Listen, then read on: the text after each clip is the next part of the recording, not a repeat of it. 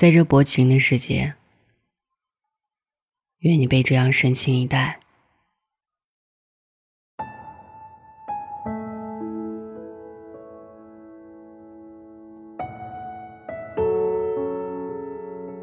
巴西的一位老人在海边的一块岩石上，发现了一只浑身被石油覆盖的企鹅，奄奄一息。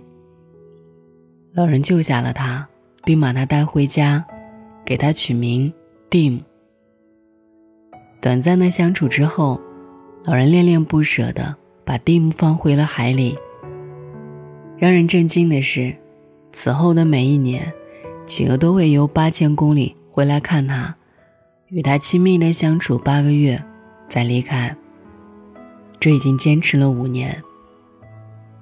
老人名叫若昂佩雷拉德索萨，而 Dim 是一只麦哲伦企鹅。海洋学者说，企鹅从巢穴回来和老人相聚的旅途，要经过大量海狮、海豹、虎鲸的猎杀，死里逃生异常凶险。可即便这是一条生死之路，却阻挡不了蒂姆的年年前行。或许，动物比人更懂得感恩和爱。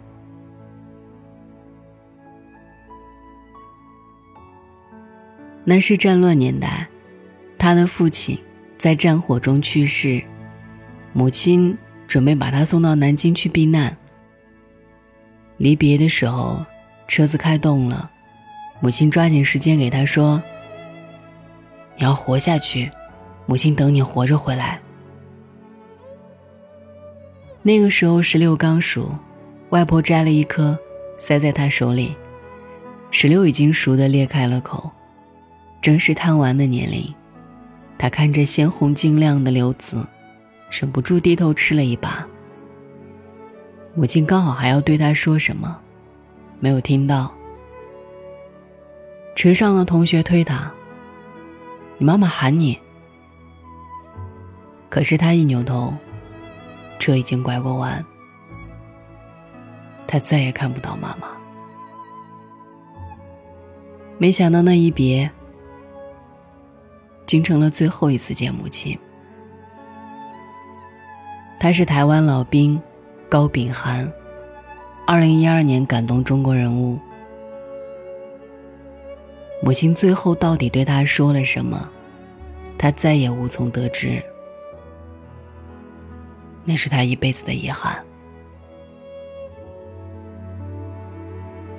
采访的时候，高秉涵说：“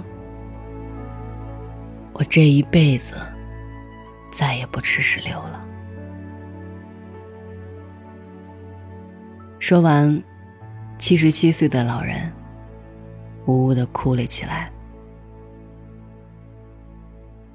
九八年，香港一个女孩因为和丈夫闹离婚，深夜蹲在路边哭。一个陌生的男士经过，问她：“我可不可以帮到你？”女孩很烦躁地说：“我是一个病人，你帮不到，快走开。”因为担心女孩的安危，陌生男生仍在旁边默默的守护着。后来他情绪平静了，陌生男士陪他聊天，不断开解他，两人一直聊到天明。分手时，陌生男士留了他的电话，对他说：“希望你过得幸福。”后来，这个陌生男士会偶尔打电话给他，询问他病情进展，叮嘱他要去看医生，好好保重身体。五年后。女孩才知道，这个陌生男士的名字叫张国荣。在二零零三年四月三号，新城电台的节目上，女儿说出了她和哥哥的故事，无数人为之动容。只是一面之缘，哥哥就对陌生人交出了自己全部的善良和真诚。十四年了。我们从未忘记你。一月三十一号，广州火车站，因为故障，部分火车停止运行，大批乘客聚集在火车站广场外准备进站，里面挤得水泄不通。这时，一名女乘客晕倒在人群中，中乘客抬高以接力的方式把她送出人群去救治。中华民族，绝非一个冷漠的民族。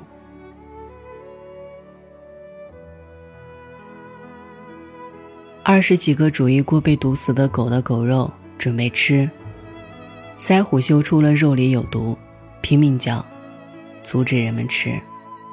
人们不明白，以为狗想吃肉，就扔给他几块，但腮虎不吃，还是不停叫，甚至开始哀嚎。最后，人们要去吃狗肉时，腮虎流着泪，不断哀鸣地吃掉了地上的肉。当场中毒而死。这时，人们才知道，狗肉有毒。后来，人们为舍身救人的赛虎建造了雕像。一葬那天，有一百多人冒雨自发为赛虎送行。赛虎为了救人，宁愿牺牲自己的性命，而那些吃狗肉的人，情何以堪？十九岁的狗狗患上了关节炎，它只有在家附近的湖水的拥抱下才能入睡。水的浮力减轻了它的骨头关节炎疼痛。四十一岁的 John Anger 每天选择这样的方式，让相伴十九年的亲人睡上一个好觉。他的好友，一位专业摄影师，拍下了珍贵的一刻。请善待每一位亲人，哪怕他只是一只狗狗。他叫 Captain，是一个爸爸给他十三岁儿子的礼物。二零零六年，爸爸离开了人世，家人出门参加爸爸葬礼回来，发现 Captain 失踪了，找了很久都找不到，直到后来，发现 Captain 一直守护在主人的墓。没人知道他是怎么找到墓地的，这一守就是六年。现实版的忠犬八公，简直泪目。什么叫真正的生死之交？什么叫真正的陪伴？或许狗狗，别人更懂。十一月二十五号，旅客发现一名老人倒睡在长椅上。身体冰凉。经过幺二零急救人员确认，老人已经去世。而正在等车的一名僧人，为老人进行了超度。本来是一件令人感到无限凄凉的事情，因为一个佛教僧人的出现而变得温暖明亮，是他教会我们如何正视恐惧和死亡。一家人与自己熊熊燃烧的房子，最后一张合影。失火时，全家人安全跑了出来。火势太大，已经救不了了。人已经全部逃出来了，房子也救不了了。这是不幸中的大幸。既然改变不了现实，何不坦然面对？一个八岁的小男孩，在父亲的葬礼上，接过了国旗。父亲在伊拉克战争中阵亡。希望大家看到的是孩子眼中的悲情和坚韧，而不仅仅是背后的战争故事。英国男子德莱尼穿这一套衣服出席葬礼，死者艾利奥特是他挚友，两人出生入死，曾约定，谁先死，另一人就要穿花哨裙子。出席葬礼，挚友入土为安后，他蹲在坟边痛哭起来。永远不要妄自评论别人，因为你不知道他经历了什么。周嬷嬷，一位平凡的老太太，每天将剧组剩下的盒饭收集起来，喂养十几只流浪狗，二十几只流浪猫，十几只乌鸦，还有剧组驻地附近的两位流浪汉。这件善事，老太太已经做了数月之久。她本人是李明启老师。因为坏人演得太好，李明启老师还经常被菜场的小贩扔鸡蛋被打过。他经常说的一句话就是：“我是好人，我姓李，叫李明启，是容嬷嬷这个角色不好，不是我本人不好。所以，不要再黑容嬷嬷了，她是一个好人。”十四岁少女不小心坠河，一位装潢公司老板立刻跳河救人，他捞了一个多小时，没捞到，体力严重透支。只能上岸。上岸后，他难过的痛哭起来。只差一步，就能救上他了。你永远不知道别人为了什么而痛苦。生而为人，请别忘了善良。这位老爷爷一百零四岁，老婆婆一百岁，八十一年相濡以沫的婚姻。却从来没有拍过一张照片，这是属于他们的婚纱照，也是第一张照片。老爷爷嘴里不停的说着：“老伴儿乖，漂亮。”婆婆穿着婚纱，哭了。人生有时候很讽刺，那些铺张的婚礼、奢华的婚纱，却走不了多远，而从来没有婚纱的婚姻。却坚持了八十一年。他是一名普通而又伟大的西藏汽车兵，每天在新藏线海拔五千米以上的路上奔波，无数次和死神擦肩而过。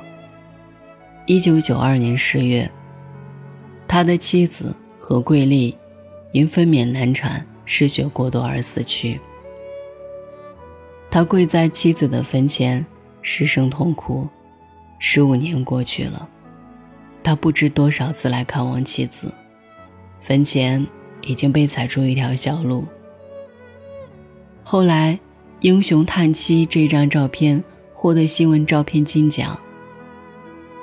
男儿有泪不轻弹，只因未到悲伤处。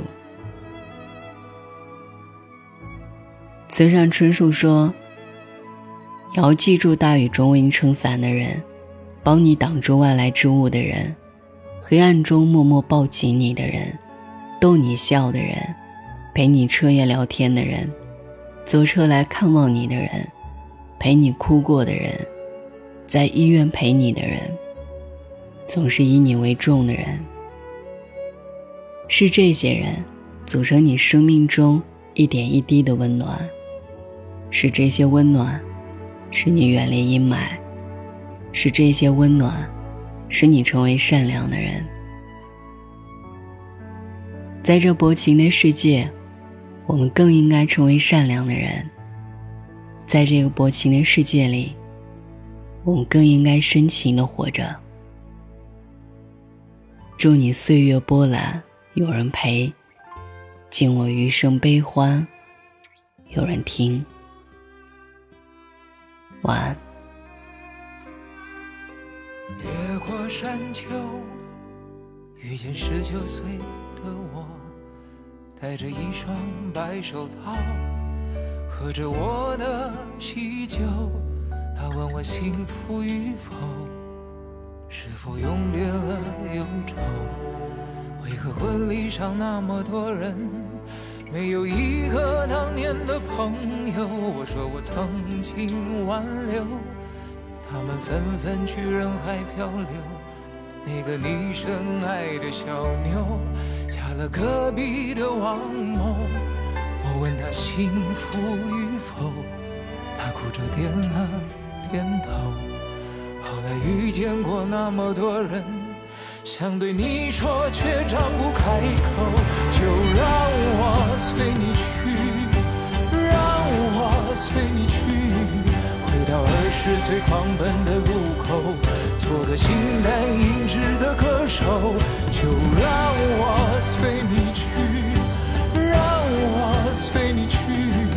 逆着背影婆娑的人流向着那座荒芜的山丘挥挥衣袖。越过山丘遇见六十岁的我。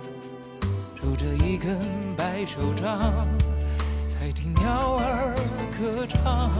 我问他幸福与否，他笑着摆了摆手。在他身边围绕着一群当年流放归来的朋友。他说：“你不必挽留，爱是一个人的等候。等到房顶开出了花儿，这里就是天下。总有人幸福白头，总有人哭着分手。”无论相遇还是不相遇，都是献给岁月的序曲。就让我随你去，让我随你去，去到六十岁停下的渡口，等着被一条小船接走。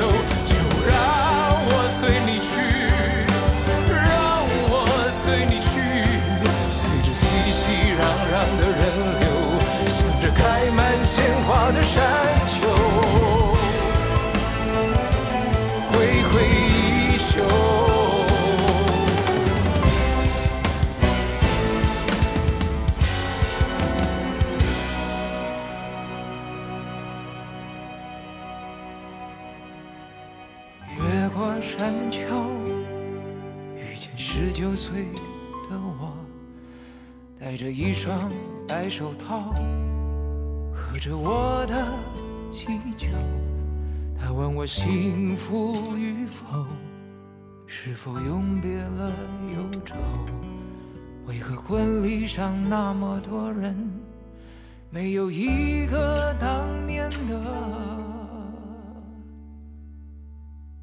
朋